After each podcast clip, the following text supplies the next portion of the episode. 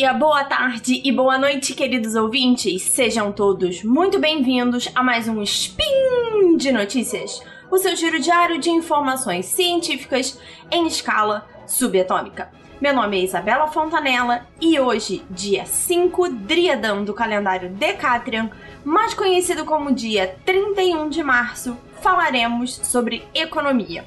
E no programa de hoje vou falar sobre uma carta aberta assinada por mais de 500 economistas e pesquisadores que traz números nefastos do impacto da pandemia sobre a economia brasileira e enfatiza que medidas sanitárias também são medidas de estímulo econômico.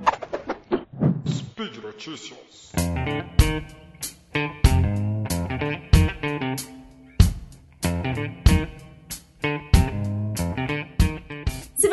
Ouvinte assíduo aqui do Spin de Notícia, talvez você se lembre que lá atrás, no Spin 927, eu falei sobre como um estudo que na verdade era em cima da pandemia de gripe espanhola de 1917-1918, mostrou que locais que impuseram medidas de distanciamento social acabaram reduzindo o número de mortes e também se recuperaram mais rápido dos efeitos econômicos negativos. Até agora, os dados sobre a pandemia de Covid-19 estão corroborando essa ideia, mas claramente o governo federal brasileiro está escolhendo ignorar assim esse dado, né? Assim como todos os outros dados científicos a respeito do controle sanitário. Em resposta ao caos que a gente está vivendo, esse grupo de economistas e pesquisadores, muitos notáveis, já chegaram a mais de 500 nomes, assinou uma carta aberta que se chama O País Exige Respeito. A vida necessita da ciência e do bom governo. Uma carta aberta à sociedade referente às medidas de combate à pandemia. Esse documento vai trazer em números os impactos da pandemia sobre a economia brasileira e mostram também que esse discurso do presidente sobre abrir a economia, a necessidade de manter a economia viva, é na verdade um falso dilema sobre salvar vidas e garantir o sustento da população vulnerável. O que a carta mostra é que não existe essa dicotomia, não é necessário fazer uma escolha entre boas medidas sanitárias e o sustento da população e, consequentemente, uma melhora econômica. O que já vai estar sendo aí provado em todo o mundo é que as melhores medidas de estímulo econômico nessa altura da pandemia de Covid-19, na verdade, são medidas sanitárias. A carta vai acabar sendo até redundante se vocês pararem para ler.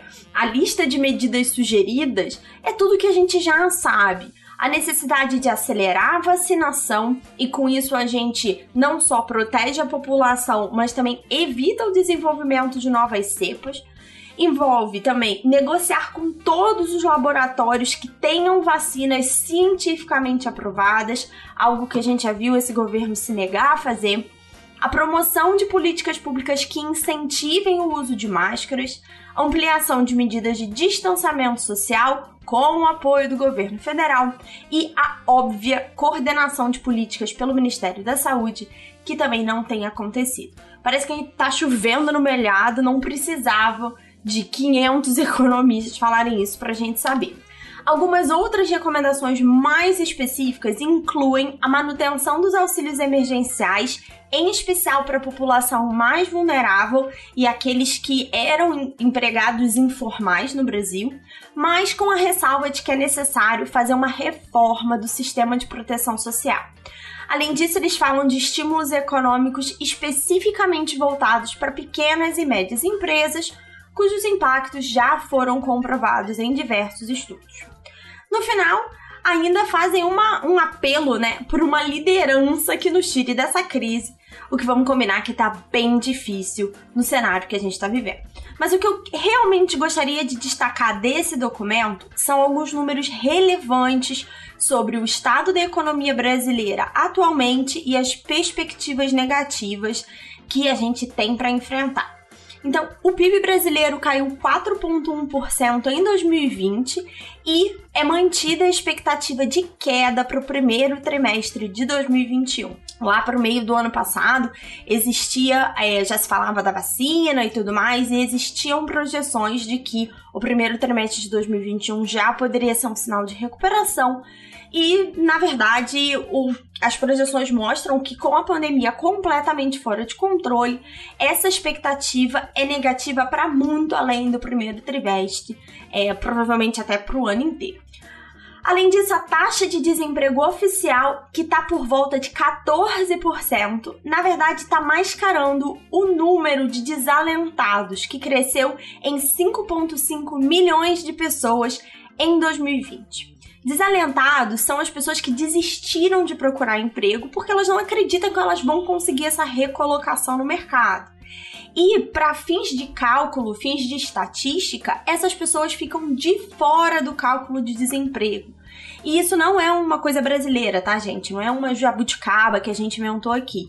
O cálculo de desemprego é basicamente pessoas buscando recolocação e que não conseguem. A conclusão que a gente tira é que esse 14% é, na verdade, um piso, é um mínimo do que a gente tá vendo de desemprego e não é um número real da situação atualmente. Outro número impressionante é sobre a redução na arrecadação fiscal. Apenas a nível federal, a queda de arrecadação em 2020, se comparado com 2019, foi de 6,9%, o que totalizou 58 bilhões de reais a menos nos cofres públicos. As projeções para 2021 são ainda maiores. A expectativa são de perdas no valor de mais de 131 bilhões de reais. Isso se a economia conseguir se recuperar no segundo semestre. Mas a realidade é que, com esse maior risco de contágio, o maior número de mortes, muita incerteza, não só econômica, mas também social, isso desestimula o consumo das famílias, e o que alimenta um ciclo vicioso de não arrecadação, lenta recuperação econômica e tudo mais que a gente já está vivendo. Para piorar esse cenário de recuperação, a gente tem essa lentidão na vacinação em massa, muito causada pela falta de recursos designados pelo governo federal. Só para vocês terem ideia desse montante que eu tô falando, no orçamento emergencial para contenção da, da pandemia, que foi aprovado no ano passado, o governo Bolsonaro dedicou apenas 22 bilhões de reais à compra de vacinas, menos de 7% do 327 bilhões que foram dedicados aos programas assistenciais. E eu não estou aqui dizendo que esse dinheiro não deveria ter sido gasto. O que eu estou dizendo é que, com a pandemia ainda piorando, o cenário é que a gente vai precisar manter esses programas sociais por períodos muito mais longos. Teria tido um efeito econômico muito mais interessante dedicar uma parte maior para a compra de vacinas, e aí, nesse momento, o governo precisaria despender muito menos com os programas de auxílio. E a saída, gente, parece óbvia. Acelerar a vacinação vai conter o espalhamento do vírus e, obviamente, vai reduzir o número de cepas e variações que a gente tem visto. A carta ainda coloca o dedo na ferida da negligência do Ministério da Saúde. Somos apenas o 45º país num ranking de doses aplicadas por habitante.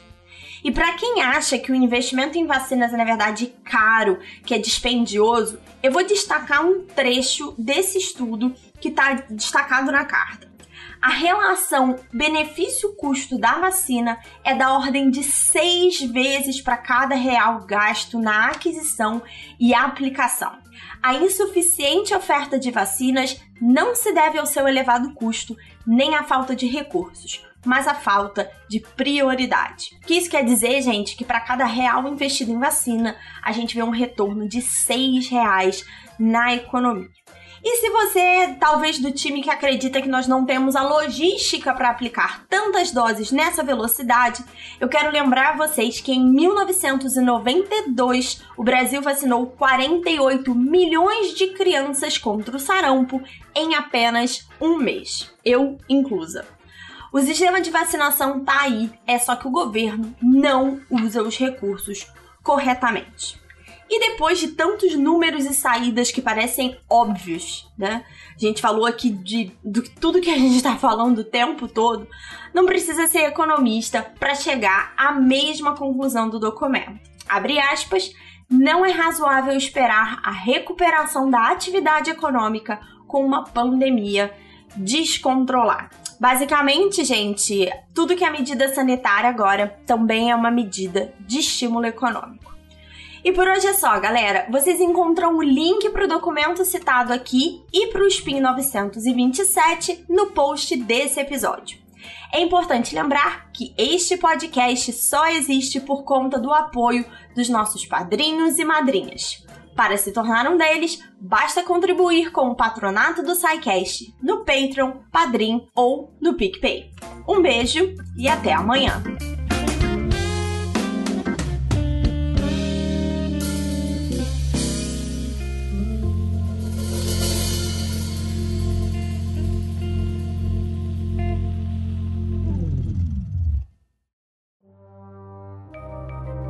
Este programa foi produzido por Mentes Deviantes. deviante.com.br.